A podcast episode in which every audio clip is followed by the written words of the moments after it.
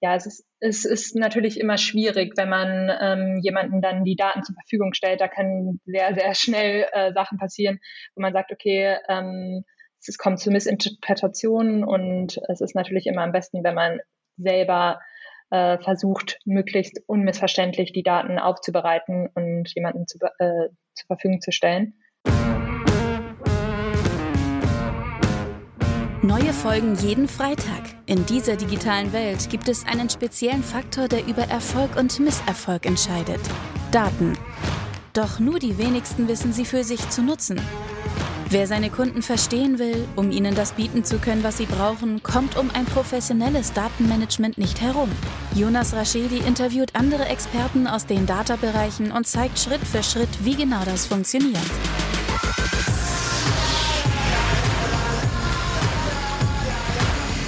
Folge wird unterstützt von Raschedi Consulting. Maßgeschneiderte Webentwicklung für den deutschen Mittelstand. Plattformen, Portale und mehr.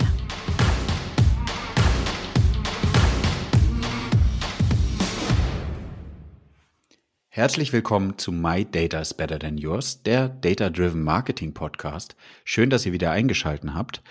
Eine sehr spannende Gästin, die sich auch gerade jetzt selbst gerade einmal vorstellt, äh, habe ich heute dabei. Aber nochmal kurz zum Hinweis, wer bin überhaupt ich? Jonas Raschedi, Host dieses Podcasts und ähm, warum mache ich das? Es geht um das Thema rauszufinden, wie beschäftigen sich diverse Unternehmen, unterschiedliche Stakeholder in unterschiedlichen Konstellationen mit Daten und wie sagen eigentlich diese Persönlichkeiten, was bringt ihnen des Asset-Daten, um ihr Business besser zu machen und welchen Teil tragen sie eigentlich im Gesamtunternehmen, wo sie arbeiten, dazu bei.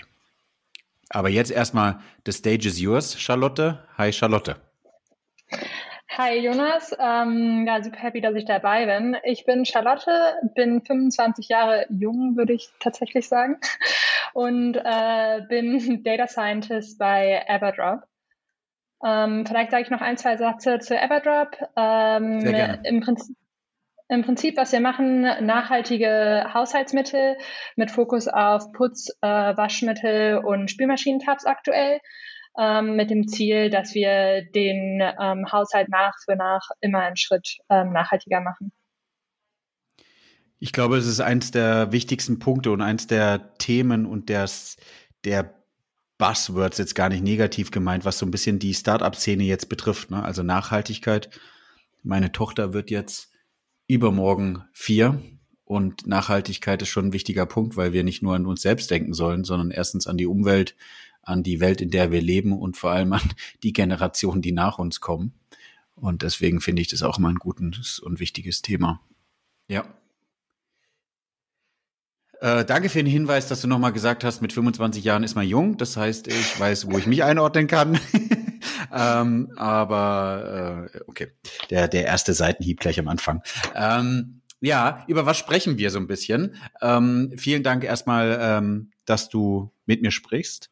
Wir wollen ja einmal über das Thema sprechen, so, wie kommt ein Data Scientist eigentlich irgendwie in eine, eine, eine Position rein, beziehungsweise deinen Werdegang bei Everdrop zu beschreiben? Was hast du vorgefunden? Wo kommt ihr hin?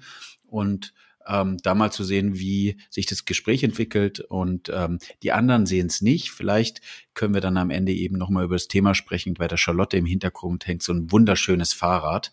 Ähm, äh, auch nochmal hier den Hinweis an die Leute, die mit mir bei Rose den Podcast aufgenommen haben. Ja, es ist ein Bike von Rose. Ähm, von daher ähm, eine spannende Sache, über die ich sehr gerne noch am Ende sprechen möchte. Aber erstmal, Charlotte, Sag doch du mal, wie bist du zu Everdrop gekommen und was waren so deine ersten Tage? Ähm, puh, wie bin ich zu Everdrop gekommen? Es war ziemlich turbulent, sagen wir es mal so. Ähm, ich habe die drei Gründer über einen Freund von mir kennengelernt ähm, und wir waren, ich würde mal sagen, schockverliebt. Ähm, ich in das Produkt und äh, in die drei. Ähm, genau, und fand es einfach super spannend, was sie da in so unfassbar kurzer Zeit aufgebaut hatten.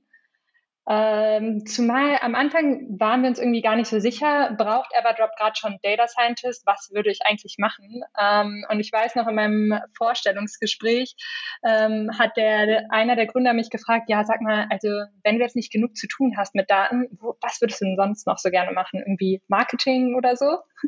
Und ich so, ah, pff, kreativ bin ich jetzt wirklich nicht, ähm, zeichnen kann ich auch nicht.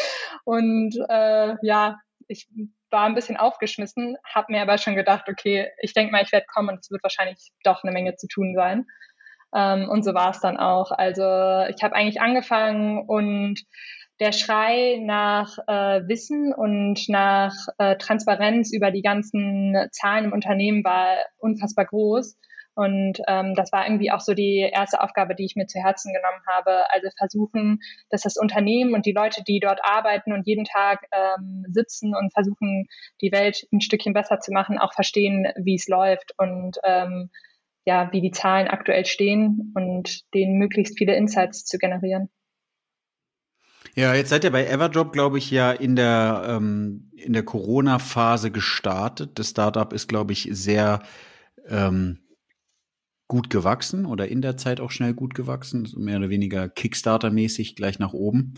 Ähm, wie muss ich mir sowas vorstellen? Ich sage das ja auch immer in anderen Kontexten. Stellt nicht direkt am Anfang bitte Data Scientisten ein, weil wie du ja auch gerade oder der Gründer das ja sozusagen ähm, in der Vergangenheit gesagt hat, naja, habt ihr denn überhaupt die Daten? könnt ihr denn überhaupt schon anfangen zu analysieren? Und wie war das bei dir und wo stehst du jetzt vielleicht irgendwie? Ja, ähm, also vielleicht zum Hintergrund zu mir persönlich. Also ich heiße zwar Data Scientist, aber so wirklich viel krasses Data Science habe ich noch nicht gemacht in meiner Karriere. Ähm, ich glaube, da hängen ganz viele Buzzwords aktuell rum ähm, und jeder will irgendwie Data Science machen, Machine Learning und KI. Und die, die es am Ende machen, sind wahrscheinlich unfassbar wenige. Ähm, ich glaube trotzdem, auch wenn man kein Data Science macht, kann man ähm, als Abteilung Data unfassbar viel nutzbares Wissen in die Firma tragen. Ähm, und so war es auch bei mir. Also ich habe ähm, in meiner Vergangenheit schon in einem anderen Startup gearbeitet, ähm, wo ich auch ziemlich viel am Anfang ähm, Richtung Data ähm, Aggregation, Data Acquisition gemacht habe. Also erstmal für eine stabile Datengrundlage zu sorgen ähm, und dann eben die ersten Reports zu bauen, so dass Leute erstmal Transparenz haben, ähm, was haben wir denn eigentlich und worum geht's denn hier überhaupt ähm, Produkte dann zu entwickeln, die äh, dann irgendwelche intelligenten Entscheidungen treffen. Das ist dann natürlich de, so the Holy Grail. Das kommt dann äh, danach, wenn du erstmal die Daten hast. Ähm, und das war dann auch die Aufgabe bei Everdrop. Also ähm, ich kam jetzt nicht hin und hatte irgendwie, äh, bau uns jetzt doch mal hier ein cooles KI. Äh, Modell, was uns dies und jenes berechnet, sondern erstmal, okay, ähm, das hier ist unser Shop, das sind die Daten aus dem Shop, wie kriegen wir das irgendwie alles ähm, einigermaßen übersichtlich zusammen? Ähm, genau. Ist aber Charlotte ja eigentlich auch cool, weil in der Position hast du ja noch mit die Möglichkeit zu entscheiden, okay, was sind die Datenquellen, die ich überhaupt brauche? In welcher Art und Weise stehen mir die Daten da denn zur Verfügung? In welcher Qualität stellen mir die Daten denn zur Verfügung? Und wie muss ich eigentlich so ein Datenmodell stricken? Und wie weit, also da, da, daraus resultiert ja, wie kann ich später abfragen, Aggregationen produzieren, ähm, weil ich weiß, wie die Daten sind. So wirklich, ich weiß, wovon ich rede, ist ja eigentlich sozusagen das, äh, die, die Kernaussage dahinter. Die Data Scientisten müssen wissen, wo kommen die Daten her, wie wurden sie erhoben und das durchläufst du oder hast du durchlaufen. Klar, also es ist super spannend und ähm, ich muss auch sagen, jetzt macht es meine Arbeit sehr viel leichter. Also wenn ich eine Anfrage bekomme zu einem Thema, ich weiß eigentlich direkt, wo sind die Daten, die ich dafür brauche, weil ich sie halt ähm, auch mit aufgebaut habe. Und die Struktur, äh, klar muss man am Anfang auch ein bisschen konzeptionell sein und erstmal schauen, okay, was für Fragen können potenziell reinkommen und ähm, wie muss ich die Daten so aufbauen, dass ich diese Fragen möglichst einfach beantworten kann. Und ähm, ja, natürlich gibt es da auch Fehlentscheidungen, die man in der Vergangenheit getroffen hat, aber es sind alles dann irgendwie Sachen, die man auch noch verändern kann. Ähm, und ja, also ich glaube, wir haben da eine gute Aufgabe gemacht, die Daten so äh, zu strukturieren, dass wir jetzt damit sehr, sehr schnell arbeiten können. Ja, seid ihr ähm, vom Prozess her so, dass ihr eher analysiert oder habt ihr auch die Möglichkeit, die Daten die euch zur Verfügung stehen und die du verarbeitet hast, auch zu aktivieren. Beispiel, irgendwie, du guckst dir Google Ads Daten an und stellst irgendwas fest, habt ihr die Möglichkeit, das dann auch wieder direkt in Google, Google Ads einzuspielen und einen Mehrwert dazu bekommen? Oder ist es noch diese, diese, diese Übersetzung eher im Sinne von, du gibst eine Handlungsempfehlung und der, die Person, die Google Ads bedient, setzt es dann um? Ja, also ich, wir sind definitiv noch in der Handlungsempfehlungsphase. Ähm, was ich aber sagen würde, macht auch ähm, total Sinn bei dem ähm, Wachstum, was wir gerade haben. Also wir sind ähm, schnell gewachsen während Corona-Zeiten. Da sind super viele ähm, Sachen, die man irgendwie auch gar nicht ja so vorhersagen kann. Ähm, ich meine, das Unternehmen gibt es seit knapp zwei Jahren. Da, Saisonalitäten kann man schon mal total vergessen. Ähm, deswegen sind wir da noch ziemlich auf das Expertenwissen in den einzelnen Teams äh, darauf angewiesen. Und klar, wir können da auch Expertise aus unserer Abteilung mit reinbringen, aber es ist dann eigentlich ein sehr, sehr enger Austausch zwischen uns und der, zum Beispiel dem Performance-Marketing-Team, um irgendwelche Ableitungen zu machen, ähm, wie es in den jeweiligen Channeln weitergehen soll.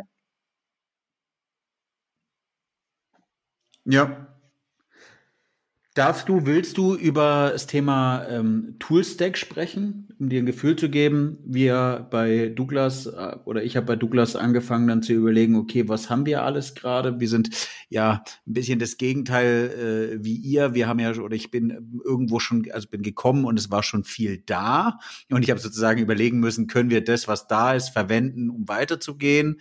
In welchem Kontext macht es Sinn, die Sachen zu verbinden? Bei dir war genau das andere, irgendwie komplett frische Wiese, also das andere Extrem, was kann ich nutzen? Wir haben dann angefangen und haben uns äh, für Snowflake irgendwie als zentrales Tool entschieden, haben darauf dann ähm, Tableau gesetzt, um zu visualisieren und im Hintergrund natürlich dann auch Datenpipelines gebaut, die in, in, in Richtung DMP, um die Daten zu aktivieren. Und ganz, ganz links, also ich, ich versuche mal von links nach rechts zu denken, haben wir so Tools wie die ETL oder ELT unterstützen, also Fivetrain, mit denen wir die Datenquellen anknüpfen können und dann ähm, in zentral abspeichern. Habt ihr sowas? Also habt, habt ihr euch fürs Google Stack entschieden? Was ist da? Kannst du da was erzählen? Ja, also prinzipiell benutzen wir den Google Stack. Wir haben ähm, Google BigQuery als Data Warehouse Solution, ähm, benutzen auch relativ viel die ähm, interne Google-Visualisierung durch äh, Data Studio, haben aber auch zusätzlich noch Tableau als Reporting-Tool für, ähm, ja, ich sag mal so Reports, die dann immer available sein sollen und ähm, ja auch über Long Term. Ähm, Data Studio benutzen wir teilweise auch eher für Ad-Hoc-Analysen. Und ähm, genau, was das ganze Thema ETL angeht, äh, arbeiten wir auch mit einem externen Dienstleister zusammen, der ähm, einen Großteil von unseren ähm, APIs anbindet. Wir haben aber auch ein internes ETL-Projekt, ähm, wo wir dann eigene Schnittstellen auch äh, ja, jederzeit und nach unserem Vergnügen zusammenbauen können. Sehr cool. Ihr habt ja eigentlich mit, mit, mit dem Google Stack, das ist ja als ähm, schnell wachsendes Startup meistens so, dass man eher in Richtung ähm, Google auch die Spendings macht. Also SEO ist natürlich äh, eher ein langfristigeres Thema und Google Ads sehr stark Performance, Google Ads einmal Display, aber auch äh, Werbeanzeigen, aber auch Shopping. Da hat man die Möglichkeit, ja sehr viel, viel, viel mehr Rohdaten in die Google-Welt oder aus der, in der Google-Welt selbst zu transferieren von A nach B, von Google Ads in BigQuery und andersrum, um sie zu ähm, ja. natürlich auch viel cool. Ja, was ich auch sagen würde, was ein großer Vorteil ähm, ist, dass wir ähm, eben die Google Analytics ähm, Rohdaten bekommen, was ja früher nur über GA360 möglich war und ähm, über BigQuery und GA4 ist es jetzt eben auch möglich, diese Daten so zu erheben, was natürlich unfassbar wertvoll ist. Ja, definitiv. Hattet ihr euch schon mal Visualisierungstool angeguckt wie Looker oder ähm, Tableau? Du hattest ja jetzt gesagt eher Richtung St äh, Data Studio. Aber äh, ich glaube, von der meine persönliche Meinung, vielleicht hast du da auch so eine Meinung. Ich finde, die Google-Tools sind vom Self-Service und das ist ja eigentlich das, was wir brauchen. Du bist ja, glaube ich, gerade noch eine One-Man- oder One-Woman-Show. Ähm, das heißt, du brauch, bist ja auch darauf angewiesen, dass die anderen Leute mit deinen Daten arbeiten und sich selbst bisschen ähm, ihr Befehl zusammensuchen, ist Google eigentlich schon sehr gut aufgestellt im Vergleich zu anderen intuitiv. Ja, also ähm, ich würde auch sagen, ziemlich viele Sachen gehen relativ einfach und schnell. ähm, auch schnell verständlich für jemanden, der jetzt nicht so tief in den Daten selbst drinsteckt. Das ist auch so ein bisschen unser Ziel, ja, also dass wir da auch andere Abteilungen enablen, dass sie selber Analysen fahren können. Ähm, ich würde trotzdem sagen, relativ vieles natürlich immer noch von uns abhängig ähm, als Data-Abteilung, weil äh, ja, es ist, es ist natürlich immer schwierig, wenn man ähm, jemanden dann die Daten zur Verfügung stellt. Da können sehr, sehr schnell äh, Sachen passieren, wo man sagt, okay, ähm, es kommt zu Missinterpretationen und es ist natürlich immer am besten, wenn man selber äh, versucht, möglichst unmissverständlich die Daten aufzubereiten und jemanden zu, äh, zur Verfügung zu stellen. Ähm, ja. Jetzt bezüglich ja, Google oder Tableau. Ähm, mm, ich glaube, Tableau war bei uns auch eine Lösung, weil ich hatte damit schon vorher gearbeitet. Ich glaube, jeden ähm, Analysten, den ich kenne, der hat so seinen, upsala, ist mir gerade mein AirPod rausgefallen. Alles gut, ich höre dich noch fast. Ähm, ja, ich glaube, jeder Analyst hat irgendwie so sein Favorite Tool ähm, und der eine schwört auf Looker, der andere schwört auf Tableau, der nächste schwört auf Power BI. Und ähm, ich glaube, alle Tools sind super mächtig und das ist dann eine Präferenz, womit arbeitet man am schnellsten und am effizientesten und welches äh, Produkt kennt man am besten. Bei uns war das eben Tableau und wir sind auch ähm, relativ zufrieden mit, ja. Diese Folge wird unterstützt von Rashedi Consulting. Maßgeschneiderte Webentwicklung für den deutschen Mittelstand. Plattformen, Portale und mehr. Ja.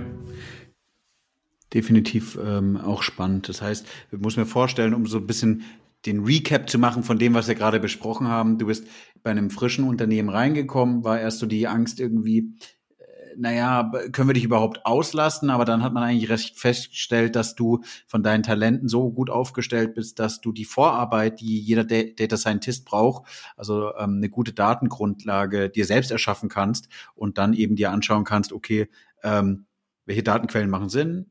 Google Stack genommen, alle Daten reingezogen, Daten visualisiert über, über ähm, Googles Data Studio und damit auch die Möglichkeiten haben, ähm, ja, die, die, die Zahlen in eine, an die Mannschaft zu bringen, beziehungsweise an Management. Ja. Genau. Entscheidet ihr jetzt anders danach? Also, ähm, wenn du jetzt so ein bisschen Revue passieren lässt, jetzt bist du da und hast irgendwie diese, diese, diese kleine Datenlandschaft aufgebaut, ähm, gar nicht negativ gemeint, sondern eher, eher positiv. Entscheidet ihr anders? Guckt sich das Management jetzt anders die Zahlen an? Oder erstmalig Zahlen an? Ähm, ich glaube, dadurch, dass die Zahlen jetzt so aufbereitet sind, dass sie auch für eine große Gruppe verfügbar sind und dass wir auch versuchen, dass jeder auf dieselben Zahlen schaut, ähm, ist es einfach was, was im Alltag viel mehr integriert wird. Also ähm, die Leute schauen sich die Dashboards an, die schauen, wie ist die Entwicklung im Shop, wie verlaufen die Produkte ähm, und so weiter. Und das ist natürlich ähm, unfassbar hilfreich, auch wenn neue Produkte in den Shop ähm, hinzugefügt werden. Wie funktioniert der Launch? Wie kommen die an ähm, beim Klientel? Und so weiter. Da gibt es ganz viele Sachen, die wir uns ähm, auch in einer größeren Gruppe wöchentlich, täglich anschauen. Ähm, und auch ein Verständnis, was natürlich davon entsteht und auch äh, zu Handlungen in der Zukunft führt. Glaubst du, dass es Data Scientisten schwerer oder einfacher haben in schnell wachsenden Startups im Vergleich zu Beispiel äh, äh, in, einem, in einem etwas trägeren äh, Kontext wie bei uns hier in dem großen Corporate?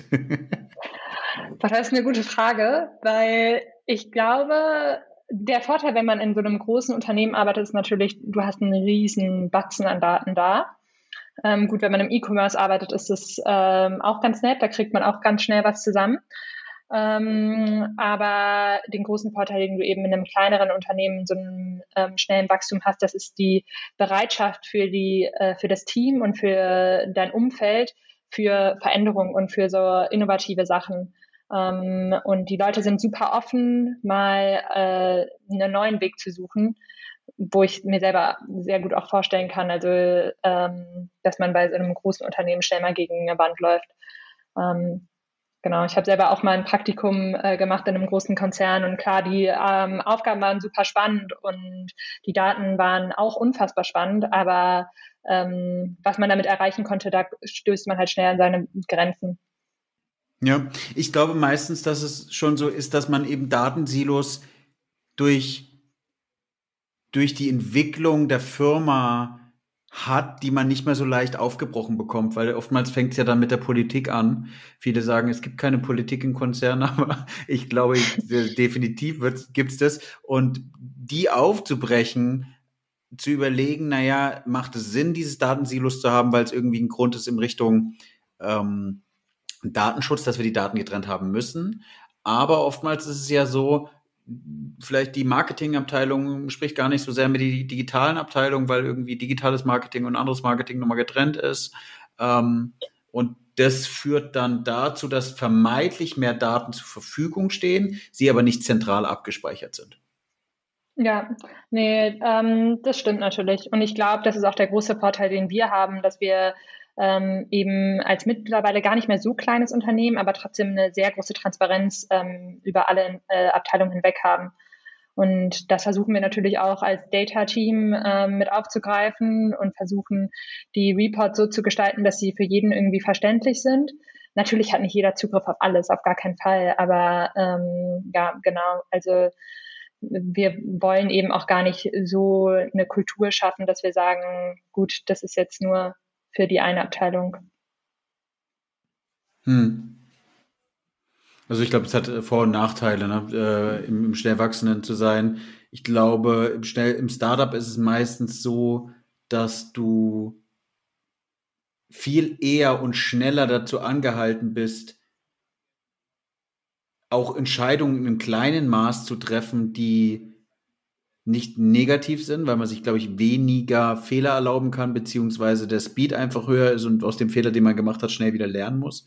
Was im Corporate, dadurch, dass es vielleicht auch eine andere Struktur gibt, jetzt bashen wir hier ganz schön die Corporates, merke ich gerade, ähm, aber ein bisschen länger, ein bisschen länger braucht. Natürlich gibt es auch Vor- und Nachteile und ich arbeite ja selbst in einem Corporate und äh, mir bringt es riesig Spaß. Und auch da haben wir viel bewegen können und können noch viel bewegen, um da in eine super Richtung zu gehen. Ähm, nee, also ich bin völlig bei ja. dir. Ja, über ein spannendes Thema wollte ich noch mit dir reden, nämlich Attribution. Ich glaube, das ist so ein richtig cooles Buzzword, was wir einfach mal so ein bisschen auseinandernehmen können und sagen können oder bewerten können. Wie ist es eigentlich bei euch? Ist es ein Thema, was euch interessiert? Weil ihr werdet ja nicht nur einen Kanal haben, in dem ihr versucht, irgendwie Neukunden zu gewinnen und ihr werdet ja gerade eher von den Neukunden leben, wie wenn ihr jetzt zwei Jahre besteht, von den Bestandskunden. Ähm, ja, genau. Also es ist ein super spannendes Thema, war eigentlich auch so das erste ähm, komplexere, größte Thema, was ähm, ich mir zu Herzen genommen habe. Ähm, und es ist natürlich so, wie du sagst, also wir benutzen nicht nur einen Channel, das ist, ähm, macht, glaube ich, keiner heutzutage mehr. Ähm, beziehungsweise würde mich interessieren, wie das so abläuft. Ähm, und da entsteht natürlich unmittelbar die Schwierigkeit, dass man ähm, Channel irgendwie vergleichbar machen muss und äh, schauen muss, okay, wie funktioniert eigentlich die äh, Werbung, die ich auf den jeweiligen ähm, Channel ausstrahle? Wie ist die Messbarkeit da untereinander? Ähm, weil schaue ich in Facebook rein, sieht alles rosig aus, schaue ich in Google Ads rein, sieht alles rosig aus. Und ähm, so ist es, glaube ich, ja überall. Und da ist dann irgendwie die große Kunst, dass man versucht, eine objektive Vergleichbarkeit zwischen diesen Channels zu schaffen. Genau. Das heißt, ihr seid es angegangen und habt irgendwie versucht, die, die Daten, also wie, wie, äh, lass uns doch vielleicht einmal definieren, was verstehst du unter Attribution und dann wie seid ihr das angegangen und wo steht ihr gerade? Ähm, ja. Genau, das wäre eigentlich ganz spannend. Ähm, genau, Thema Attribution für mich äh, ist eigentlich erstmal einen Überblick zu schaffen, ähm, wie sieht eigentlich so eine typische Customer Journey von jemandem aus. Also das Problem, was natürlich besteht, ist, ähm, ich spiele Werbung auf verschiedenen Kanälen aus und ähm, ich habe gegebenenfalls User, die mit allen Kanälen, die ich live habe, einen Kontaktpunkt haben. Dann werden alle diese Kanäle mir in ihrem internen Tool anzeigen, dass sie eine Order gemacht haben. Ähm, mein Shop wird mir aber nur eine Order für diese ganzen, für diese ganzen Orders ähm, äh, zeigen. Also ist so ein bisschen die Kunst, wie teile ich das jetzt auf? Äh, Sage ich jetzt, okay, der Kanal gefällt mir besser, deswegen gebe ich dem mal 80 Prozent, den mag ich nicht so gerne, dem gebe ich nur 20 Prozent. Wäre jetzt irgendwie so ein bisschen eine doofe Herangehensweise. Ähm, deswegen macht es natürlich schon Sinn, dass man da versucht, äh, eine, irgendwie eine Art von Customer Journey, ähm, User Journey sich aufzubauen. Ähm, sprich, wie waren die Touchpoints? Von, den, von dem, der dann am Ende den Kauf, äh, den Kauf abgeschlossen hat, ähm, welche Ads hat er gesehen, welche Kampagnen hat er gesehen und ähm, von welchen Kanälen vor allem. Und ähm, ja, dann gibt es halt natürlich verschiedene Maßnahmen, wie kann ich das jetzt aufbauen? Dann sage ich, okay, der, nur der erste Touchpoint, den ich hatte mit dem Kunden, ist der, der tatsächlich zählt oder nur der letzte. Ähm, das sind dann alles Herangehensweisen, die aber, glaube ich, auch dann ähm, erst ganz am Ende de, de, das Problem sind, weil ähm, es hört sich jetzt vielleicht einfacher an, als es ist. Ich teile das mal so auf und gucke mir, wer, äh, wann ich mit den Usern Kontakt hatte, aber das ist natürlich unfassbar komplex, ähm, auf einer Datenebene so eine Grundlage überhaupt zu schaffen. Ähm, genau, aber am Ende ist eben das Ziel eigentlich, dass ich zumindest intern genauso viele Bestellungen sehe, wie ich tatsächlich im Shop sehe und nicht da eine riesen Diskrepanz habe und allen Kanälen ähm, viel zu viel zuordne. Macht ihr die Attribution in Google Analytics oder hast du dir selber was gebaut? Ähm, wir haben ein internes Attributionsmodell, das ist nicht in Analytics, sondern ähm, haben wir selber uns aufgebaut. Und ähm, ja, genau. Okay. Ich wäre jetzt mal frech und würde sagen, dass ihr mit sowas schon weiter seid als manch großes Unternehmen. Die haben natürlich mehr Quellen, die sie anschließen müssen, aber ich finde den pragmatischen Ansatz manchmal ganz smart. Würdest du sagen, ihr macht das Marketing anders mit dem Attributionsmodell? Also seit ihr dem es habt, könnt ihr die Kanäle besser bewerten? Ähm, ich glaube, natürlich ist ähm, interne Attribution auch etwas, was ein bisschen Schwierigkeit ähm, den, denjenigen gibt, der den Kanal eben betreut, weil die Werte werden auch sehr ähm, anders aussehen von der internen Attribution versus was mir im Ads Manager angezeigt wird. Ähm, mhm. Und ich glaube, es gibt kein richtig und falsch. Man soll jetzt auch nicht sagen, okay, nur noch interne Attribution und wir, wir gucken uns die Ad Manager gar nicht mehr an. Aber es gibt denen natürlich auch ein bisschen mehr Insights. Ähm, du weißt, waren die Kunden Neukunden oder waren sie Bestandskunden? Ähm, kannst auch ja verschiedene Sachen einfach dir anschauen, die du eventuell über den Ads Manager gar nicht sehen könntest. Ähm, und so können wir natürlich auch kanalübergreifend dann Diskussionen führen. Ähm, es hat zumindest zu uns, bei uns dazu geführt, dass wir noch eine weitere Quelle haben, um unsere Kampagnen und unsere äh, Marketingaktionen zu analysieren. Und ähm, ja, was man damit macht, ist dann irgendwie immer so das eigene Ding. Ja, das kenne ich von uns. Du hast irgendwie, du, du, du hast in deinem Web Analytics Tool so ein auf jeden Fall Attribution, ja. Also du, wenn du alles ordentlich verteckt hast, dann fängst du an. Ähm, Google Analytics hat ja zum Beispiel, wie du sagst, First Touch, Last Touch, äh, Badewanne-Modell, also diese diversen Modelle ähm, für die Attribution und man überlegt sich dann, okay, was macht am meisten Sinn? Dann vergleichst du die Attributionsmodelle, die dir das Analysetool hat, mit den der Ad Manager, Facebook und Co. und stellst fest, naja, die Kanäle selbst attribuieren immer oder sagen immer, sie hätten mehr Umsatz gemacht, als es dann wirklich ist. Warum? Die machen natürlich meistens auf Last Touch oder äh, im schlimmsten Fall kommunizieren sie immer, wenn der Kunde mal irgendwann Kontakt hatte mit dem Werbemittel, das ist mein Kauf. Und die Aufgabe von dir oder von jemandem als Analyst ist ja dann nicht nur die Quellen, also einzelne Quellen zusammenzufügen und dann irgendwie so ein Gefühl zu bekommen durch diverse Modelle, die man mal durchrechnet, was ist das ideale Modell für einen selbst, aber auch einfach zu verstehen, wenn ich sage, es ist First Touch, wenn ich sage, es ist Last Touch, wenn ich diesem Bademanne-Modell, also ähm, erster Punkt und die zwischendrin, äh, also zum Beispiel den ersten irgendwie 40 Prozent, die zwischendrin dann ähm, 20 Prozent und ähm, Ende wieder 40 Prozent, so also klassische U-Form äh, abbilde, wer hat eigentlich wie zum Kauf geführt. Und komplizierter wird's nochmal, äh, Mixed Modeling, also Marketing Mixed Modeling in die Richtung, dann wirklich auch nochmal TV-Werbung mit einzubauen, perspektivisch ähm, und alles. Und da sind wir, sind wir auch schon dran zu überlegen, wie wir sowas lösen können und stellen dann fest, dass du diverse unterschiedlichste Faktoren hast, die eine Rolle spielen und die man mit einberechnen müsste, weil im schlimmsten Fall hast du ein Merkmal oder ein Mittel, und sei es zum Beispiel nur das Wetter, nicht mit beachtet, was im Gesamtkontext aber wichtig wäre zu beachten, damit du eben sagen kannst, der Kanal hat eine Auswirkung oder der Kanal hat keine Auswirkung. Ja, nee, auf jeden Fall. Ich glaube, ähm, es wird natürlich umso schwieriger, je mehr Kanäle man hat, aber dann wird es auch als äh, Data Scientist umso spannender ähm, sich das mal zur Aufgabe zu machen. Ähm, ja, ich glaube, es ist ein, ein unfassbar spannendes Thema, was uns auch noch lange begleiten wird. Und die Lösung eins gibt es da jetzt auf jeden Fall nicht. Aber äh, wenn man zumindest was findet, was konstant über einen Zeitraum ist und ähm, wo auch klar ist, wie, wie ist das Modell aufgebaut und wie kommt es zu diesen Ergebnissen, die ich habe, wie warum kommt es gegebenenfalls auch zu Diskrepanzen zwischen dem, was ich ähm, in meinen internen Tools sehe und was ich in der Attribution sehe, ähm, dann ist auf jeden Fall schon mal, ist man schon ganz schön Schritt weiter. Ja. Ähm, vielen, vielen Dank für den Einblick. Ich glaube, es hat alle mal so ein bisschen erleuchtet. Also ich finde, viele sagen immer so, was ist der Punkt, wie kann ich in das Datenthema einsteigen, was brauche ich? Und Charlotte, du hast, glaube ich, einen super Überblick gegeben, dass es sehr, dass man es sehr pragmatisch lösen kann und mit den, auch mit einem kleinen Team oder als Einzelperson das im Kontext lösen kann und auch gute Ergebnisse damit erzielt. Ähm, und äh, wenn es für dich, Charlotte, okay ist, würde ich jetzt den, den Zuhörern raten, wenn sie weiteren Austausch haben wollen, mal wissen, so wie, wie hatte Charlotte das gemacht und nochmal separat sprechen wollen, dann ähm, kann ich sie gerne in den Show Notes verlinken und ihr könnt sie einmal ganz frech fragen und ähm, vielleicht gibt sie euch auch die Antwort, die ihr braucht oder vielleicht sagt sie einfach auch nur, so würde ich es angehen, wenn sie es vielleicht auch noch gar nicht angegangen ist. Vielen Dank, Charlotte.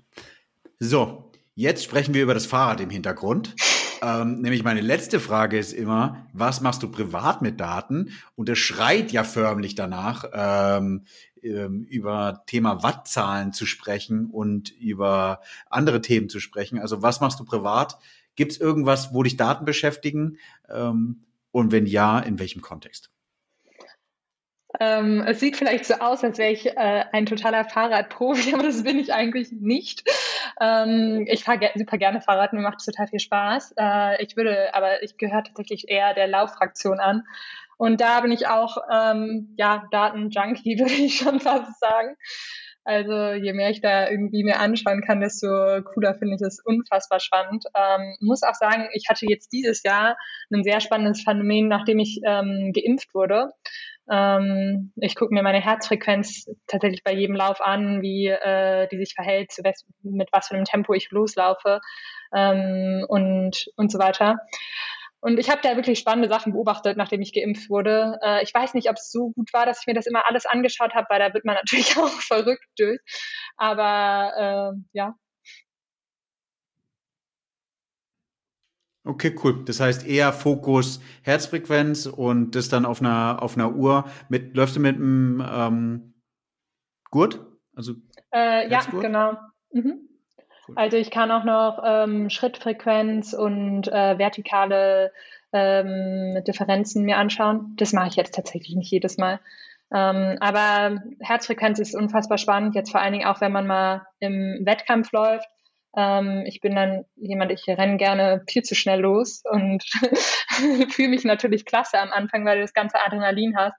Ähm, aber dann ist es ähm, dafür auch optimal, mal zu schauen, okay, wie ist die Pace jetzt eigentlich? Äh, Glaube ich überhaupt, ich schaffe das mit meinem aktuellen Trainingszustand oder sollte ich jetzt mal lieber ein bisschen Gas rausnehmen? Cool. Hast du dir schon mal die WUP angeguckt? Kennst du die WUP? Äh, kennst du WUP? Ja, habe ich aber, ja, ja, habe ich mir angeguckt, aber ehrlich gesagt, ich kann mir jetzt auch nicht immer so viele Gadgets kaufen. Also mein Umfeld hält mich so oder so schon für bescheuert. Ähm, deswegen, ja, das, mh, mm, aber ich finde schon so mit meiner Uhr, ich sehe, wie mein Schlaf ist und wie sozusagen mein Erholungszustand äh, danach ist. Und das ist schon ganz spannend, auch so Thema VO Max und so. Das ist, ähm, ja, macht mir Spaß, da mal ein bisschen drauf zu schauen solange es hochgeht, ist man natürlich auch happy, dass man die Daten hat. Wenn es dann runtergeht, dann äh, habe ich gar ja. keine Lust mehr, mir das anzugucken. Ja, Aber so der Klassiker. Wenn, ja, genau.